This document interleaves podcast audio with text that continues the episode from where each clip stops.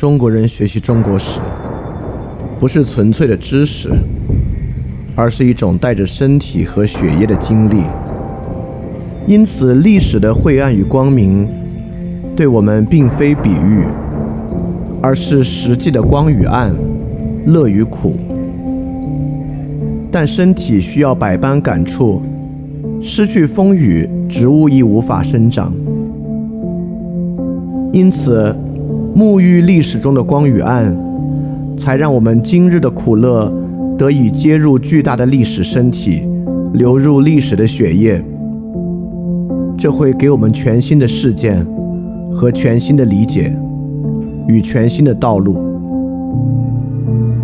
翻店二点零第三章：中国历史与思想史综观，接入历史的身体。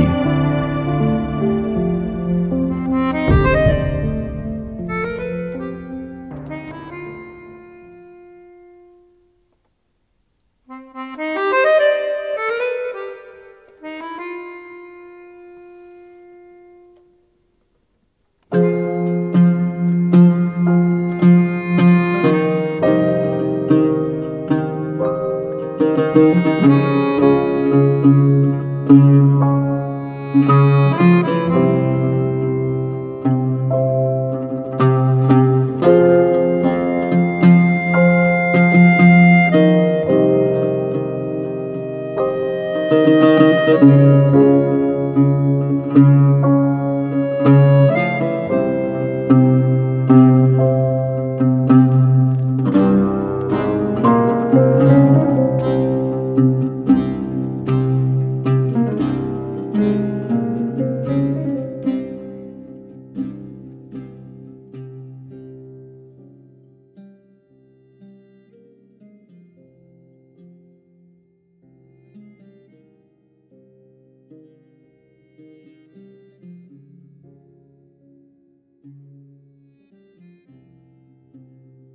大家晚上好，我是李厚成，欢迎收听新一期的翻恋二点零节目。这个呢是我们第三章中国史与思想史的第三期节目。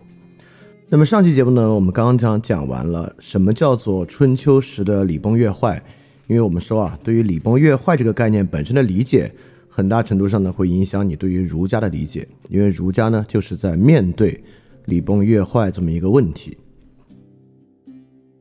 那么上次提到呢，我们说啊，不要把礼崩乐坏当做一种简单的失德，当做坏人，当做淫乱，当做暴力来看待，而要把礼崩乐坏呢当做一个合理性的对抗，也就是说，礼崩乐坏是道理与道理对抗，坏与好的对抗，甚至很多时候呢是好与好的对抗。所以第三节呢，我们名字也叫礼与礼的巨人之争，也就是说。儒家想守的那个礼丧失之后啊，不是我们就走入了混乱，不是说我们就走入了疯狂，当然也会有一点混乱和疯狂，但更多时候呢是别的道理，比如说理性，比如说利益等等等等的，都是我们能够接受的道理。比如说今天早上，其实我就看到一个新闻，这个新闻呢就联大联合国啊联大会议啊就这个废除死刑有一个决议，然后我们呢投了反对票。我们投反对票呢，其实饭店以前也讲过一次废死的问题啊，比如废死问题，反对废死啊，希望保留死刑的人呢，有很多的道理，比如说啊，杀人偿命，比如说呢，必须拥有这个极刑才可以震慑犯罪分子，比如说呢，罪大恶极的人为什么还要花纳税人的钱在监狱里养着他们，等等等等的，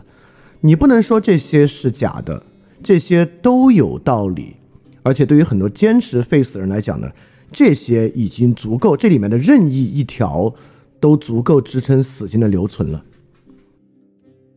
这个呢，就更像是春秋时期的礼崩乐坏，也就是说，各个诸侯都有一套自己的道理，而这个道理真的是非常非常的强。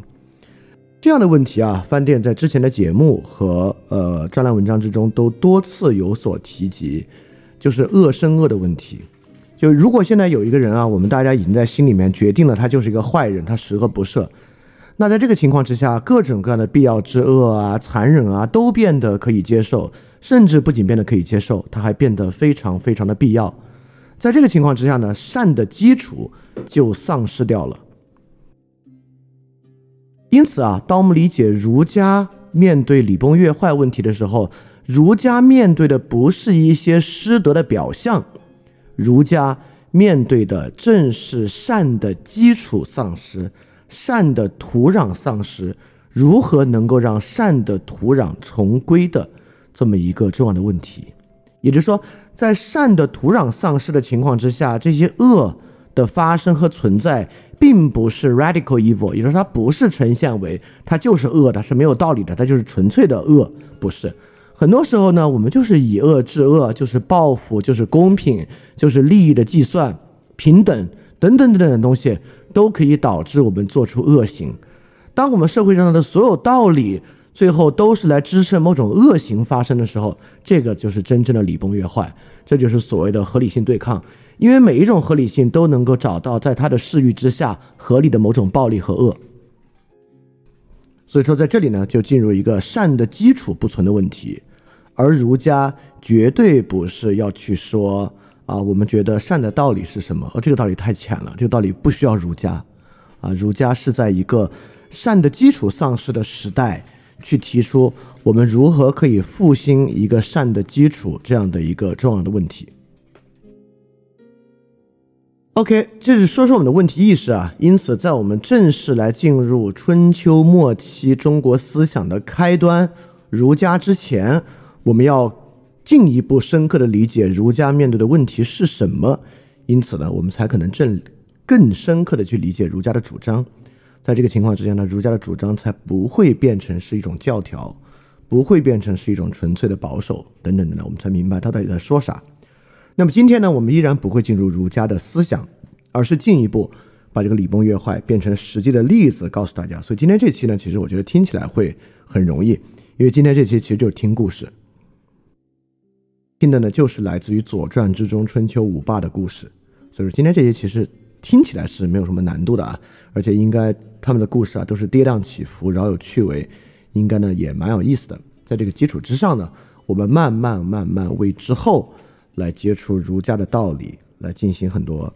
事实的铺垫，因为我觉得这很重要。如果我们没有这些事实的理解和了解的话，我们可能缺乏一个语境。好，我们就正式来进入今天的内容，我们来讲五伯，我我们就不叫五霸了，我就叫五伯。因为霸跟伯那个时候是个通假字啊，五伯的德与失，道德的德，失却的失。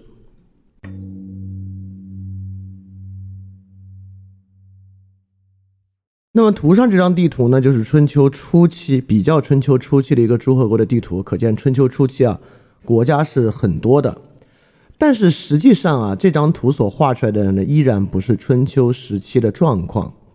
春秋时期的状况呢，并没有领土国家的概念，也就是说，那个时候的国家啊，各个诸侯国，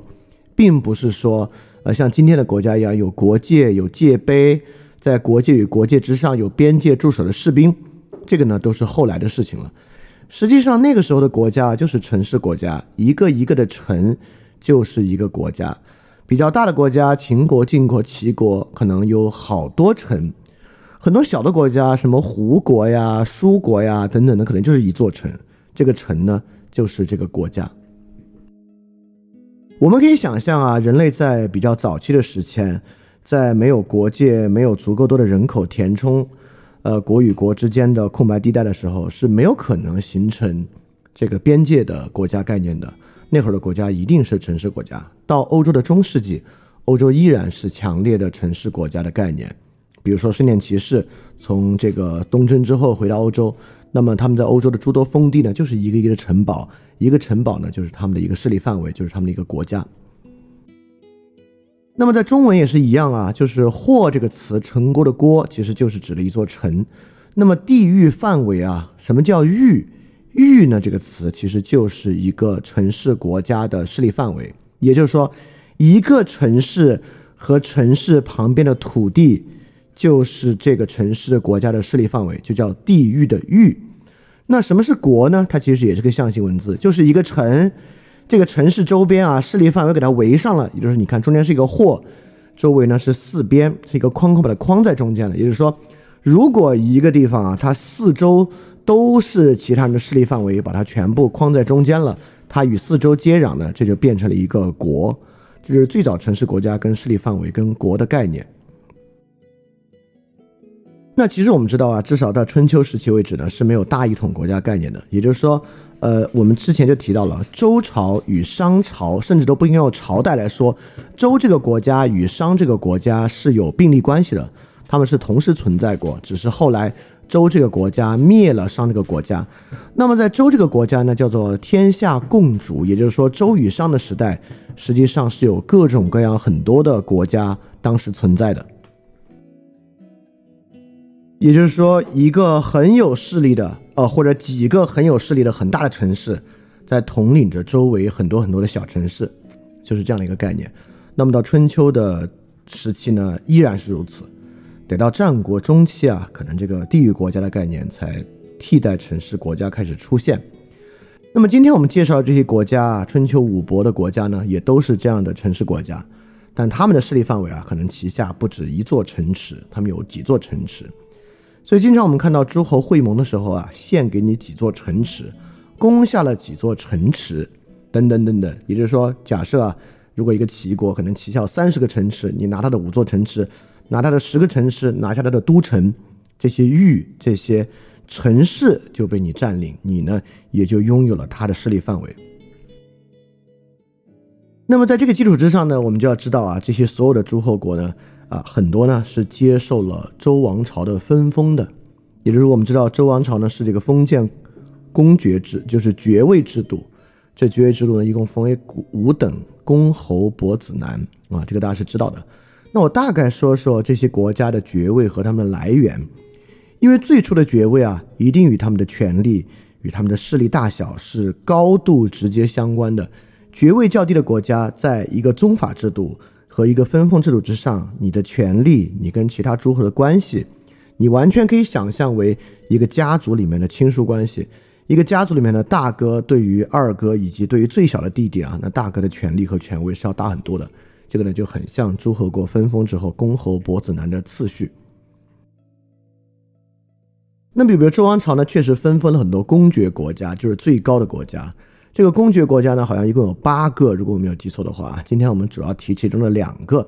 一个是宋国啊，宋国呢还是经常会出现的一个非常非常重要的国家。而这个国家的重要性呢，呃，不光与它公爵的地位有关，而且与之后我们会提到啊，很多春秋战国国家都要想办法跟宋国攀上关系，因为一旦跟宋国攀上了关系啊，他自己统治的合法性呢就能够获得一定的保证。原因呢就非常非常简单，因为宋国是殷商后裔被分封的国家，也就是说，我们知道周灭了商，但灭了商这个商人和商的贵族，你不可能把他们全部坑杀啊，至少周不是一个暴虐的城市国家，周这个城市国家呢还是以德政治理天下，因此啊，这些殷商后裔啊就被分封到了宋这样一个地区。宋这个地区呢，大概在今天安徽啊左右的这样的一个位置。那另外一个呢，就是一个很小很小的国家，叫齐国。这个齐国呢，就是夏禹的后裔所分封的一个国家。但夏朝毕竟啊，就是离这个商周时期很远了，所以齐国的地位呢，当然是比不上这个宋国的。所以公爵国家呢，很多啊都是很大很大的贵族，前朝贵族的封国。啊，其中可能最重要的呢，就是这个宋国，我们会一再提到它。那么侯爵国家，就有很多非常非常重要的国家了，比如说齐国啊，就是我们春秋五国中齐桓公这个国家。齐国呢是姜姓后裔，而且就是姜太公的后裔的封国，所以齐国呢当然是一个非常非常重要的国家。那姜太公呢是这个周朝的开国功臣啊，所以说他的地位也很高。因此呢，能被封为侯爵国家。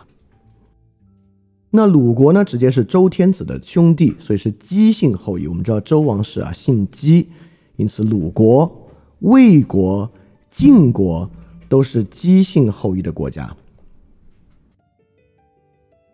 而这里面除了跟周王室关系最近的两个姓氏，一个是姬姓，就是周王室自己的姓氏。一个是姜姓，是周王室开国功臣的姓氏，还有一些怪怪的姓氏，因为姓姬的今天已经比较不多见了，姓姜的可能也许姓姬的还有一点点，姓姜的其实还是蛮多，但还有一些上古姓氏啊，今天基本是见不到了，姓姒就是一个女字旁一个以后的以，或者姓贵就是一个女字旁一个为什么的为，这样的两个姓氏，其实今天已经非常非常少了。但他们比如说姓贵呢，应该是舜，相传啊是舜的后裔，就是尧舜的舜的后裔。姓姒的呢，就是这个夏王朝的后代，是这个大禹的后裔。所以经常会出现的一个国家啊，老是今天被这个打，明天被那个打的一个陈国呢，就是这个归姓的后裔，就是这个舜的后裔国家。那这些国家呢，你看姜姓、姬姓、归姓等等等等呢。都是侯爵国家，那再往下呢，是一些伯爵国家，就第三等的国家。比如说很重要的郑国，虽然是姬姓国家，但是是比较外戚的氏族了，就是不是核心的姬氏，比较外姓的姬氏呢，因此就被封为了郑国，是个伯爵国家。那比如说很晚才被封为诸侯地位的，日后统一天下的秦国，因为秦国最早其实是周天子的养马人，他并不具有诸侯地位。但是在这个，呃，我们上次提到的周幽王被这个呃平王弑父杀死啊，拥立平王的过程中有功，因此呢被赐成为诸侯，但是他地位就不会太高，因此呢他是一个伯爵国家，是嬴姓的国家，就是嬴政的那个嬴，就是胜利的那个嬴，嬴姓国家。那么还有呢，楚国，就今天的湖北一带荆楚之地的楚国，是子爵国家。地位呢要再低一等，这个楚国呢也是一个上古姓氏，芈姓。这个芈字怪怪的，就是之前有一个这个古古装电视剧《芈月传》那个芈啊，楚国楚国呢是一个芈姓的国家，比如屈原大夫就应该姓芈，因为屈原呢是楚国的贵族。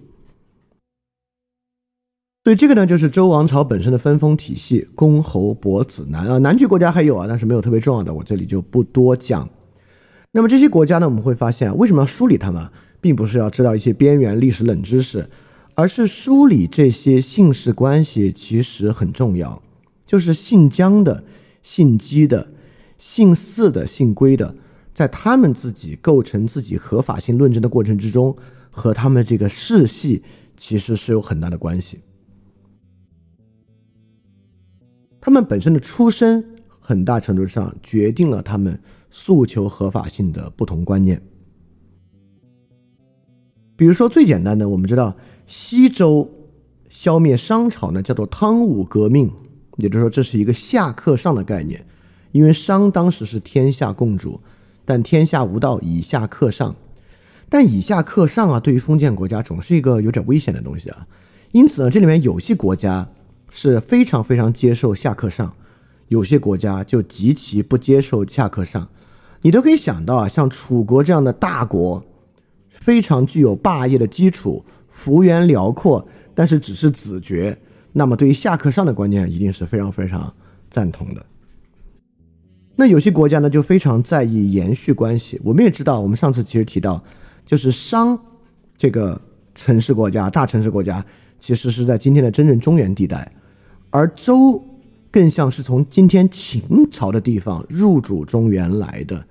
因此呢，很多传统的中原国家对于周朝还是有点把他们当做，尤其这个姬姓啊，有点把他们当做外来人口看待。而真正的其他的古姓氏啊，像归姓或者姒姓呢，在他们看来才是真正的具有统治正统性的姓氏。因此啊，为什么要去看一看他们的姓氏和公和伯子男关系啊？就是要看这些不同的春秋城市国家，其实对于自己的合法性来源是有不一样的论述的。好，我马上就举个例子来说明这个问题。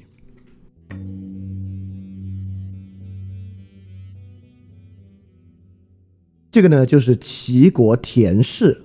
我们知道，在春秋战国这个改换时代的时候啊，有两个是世卿大夫篡夺了诸侯的地位，一个呢是三家分晋，啊，晋国是个大国；第二个重要的就是田氏代齐，齐国本身也是一个大国。而田氏代齐跟我们要说的内容有非常非常大的相关性和重要性，因为相传春秋和左传就是齐国田氏所作，因此啊，这个是我们接近春秋史实非常非常重要的一个文本。但这个文本本身啊，可不是一个公正的文本。当然，历史上存不存在完全公正的历史文本啊，这是一个非常非常具有挑战性的问题。但至少啊，我们现在看到的春秋书籍，并不是周天子命人所作。不管是春秋、左传、公羊传、谷梁传，都不是周天子命人所作，而是里面某一个诸侯国写的。而这个诸侯国呢，就自己的姓氏来源，有自己的爵位。有自己对自己合法性的一整套理解，因此他在撰写这本史书的时候，对于里面其他的国家与他同姓吗？拥有什么姓氏？来源于哪里？就会有非常多不同的操作在其中。而这个呢，恰恰是我们阅读这些书的时候要了解非常重要的。我们就用齐国田氏来举一个例子啊，田氏我们知道姓氏不同，田氏的氏呢，只是他们的地域而已。田氏其实姓陈，因此田氏其实是陈国的归姓姓氏。这个归姓姓氏，我们就知道是这个舜的后裔。因为是舜的后裔啊，也就是说田氏的后裔祭祀关系实际上是早于周天子、早于姬姓的，也就是说与皇帝的关系要更近。在传说上啊，与皇帝的关系要更近。因此，田氏诉求自己的合理性呢？就是他们是舜的后裔，由于皇帝啊，在这个中国的传统神话之中啊，拥有最高的合法性来源，因此他们非常强调自己是这个舜后裔，对于中原地区合法性的这一点，因此这个合法性呢，会比周天子、比周朝、比姬姓更老。第二，中原地方呢，都是殷商故地。殷商故迹呢，其实就是宋国的封地，对吧？刚好这个田氏啊，田成子的母亲是宋国的贵族，因此啊，田成子也是子以母贵，就是诉求自己的血脉血缘之中是有殷商后裔这一点。因此，田氏齐国入主中原，拥有殷商故地，在这个殷商血脉上呢，也拥有了它的合法性来源。而与陈国归姓。针锋相对的啊，就是因为他是齐国，田氏代齐嘛。齐鲁两家都是姬姓，呃，不，齐鲁两家是姬姓与姜姓，而姬姓与姜姓呢，都是与周朝关系最近的，对吧？一个是周朝的开国皇帝周文王、周武王都是姬姓，那姜太公呢是周文王的开国功臣，周朝的开国功臣也是姜姓。而齐鲁两国呢，姜姓与姬姓，这个呢就是跟周的关系最近的，因此呢。在齐国田氏的视角之下，如何去证明姜姓与姬姓已经失德，是一个非常非常重要的东西。而这个呢，齐襄公与文姜这私通这个事情在里面占据了非常重要的一个位置。一会儿我们讲到齐桓公会细讲。而讲到齐桓公在《左传》里面撰写的，我们其实更有理由，你能看到很多细节，来看到《左传》啊。几乎肯定是齐国田氏所做，因为《左传》里面花了很大的篇幅来讲为什么齐国田氏统治齐国以及拥有殷商故地是合法的。所以啊，我们在阅读《春秋》、呃《左传》和《公羊谷梁》的时候呢，我们就要意识到啊，孔子所处的时代是一个还有很多很多种不同叙事的时代。而这些不同叙事之间的对抗呢，就是我们上次讲的这个合法性对抗。每一个不同的叙事都能找到自己叙事之下合法性的来源，因此我们需要怎么来看待儒家的这个基础？也就是儒家想要的不是简单表象上的合法与合理，儒家要的是善的基础。在这么一个情况之下，儒家想去探究。导致善所不存的原因是什么？或者道所不存、人所不存的原因是什么？因此，我们能看到他们要复兴周礼。这个周礼礼法为什么对于善是一个这么这么重要的事情？在所有这些合法性对抗的故事之上，我们就有更多的了解。好，我们花了一点点时间来介绍周朝的分封制度、姓氏，以及我们以齐国田氏。作为代表的例子来说了一下，为什么《左传》啊，我们别把它想象成是一个啊四平八稳的史书，实际上《史记》本身也不是，对吧？它都是站在齐国田氏的视角在论述一个故事。那公羊、谷梁呢，也会有很多理论认为他们是站在其他诸侯国的视角在论述一个故事。我们就要来看，在这个故事之中，这个合法性的视角是什么样的，以及儒家怎么调和这么一个问题。好，我们就用这个思路啊，来看一看，我们以《左传》为主，公羊为辅，来看一看春秋五伯的故事。那春秋五伯呢，实际上有各种各样不同的说法和版本啊，我们能看到有各种版本在诉求。不同的人是春秋五伯，比如说有的版本呢，就是齐桓公、秦穆公、宋襄公、晋文公和楚庄王；有的版本呢，会把这个吴王阖闾和越王勾践这个比较靠春秋后期的人拿进来，而删掉里面的宋襄公和秦穆公等等等等啊，都有不同的版本。那么我们也知道，而而且还有啊，就是在齐桓公之前，郑庄公也称为这个小霸，就春秋出现的小霸，所以说。这个春秋五霸其实或者春秋五伯是一个很重要的概念，它可不像三国啊五虎上将，是一个为了把故事讲得漂亮创造出来这么一个概念。五伯或者五霸，在这个春秋的政治学论述之中，合法性在他的论述中就是一个非常非常重要的问题。所以春秋五伯呢，可以说就是五种不同的合法性尝试。这个合法性尝试呢，有的成功，有的失败。所以说。从最开始啊，战国时期，但春秋时期不会有人说啊，我是齐桓公，春秋五伯，他当然不会这么说，因为在他的年代他是首霸嘛，他都不知道之后会不会有继任者，啊继任者当然也不会认为啊，我在继承齐桓公的衣钵，没有人会会这么想啊，都会认为我才是最厉害的那个，所以春秋五伯呢是一个战国末年的概念。当然啊，这个春秋、左传、公羊、谷梁也都是战国书籍啊，我们现在是在。站在战国人的视角在看春秋啊，这个视角很重要啊。Anyway，好，这是今天所有理论化的内容了。接下来呢就是听故事啊。我们今天来讲三个故事，我们讲郑庄公、齐桓公和秦穆公公故事。下周呢我们来讲另外三个宋襄公、晋文公和楚庄王的故事。那下周呢我们除了讲宋襄公、晋文公、楚庄王啊，还要讲讲啊这个《左传》里面的真正的男主角。就《左传》男主角呢是子产，和《左传》中提到的孔子啊，一般在里面被称为仲尼。就是《左传》是怎么描述这个真正的男主角子产和仲尼的？当然，主要呢，我们还是再来看这个春秋的五伯。但是让我讲了六个，我讲了郑庄公、齐桓公、秦穆公、宋襄公、晋文公和楚庄王这六位，来看看他们的故事。好，我们现在就先来看看郑庄公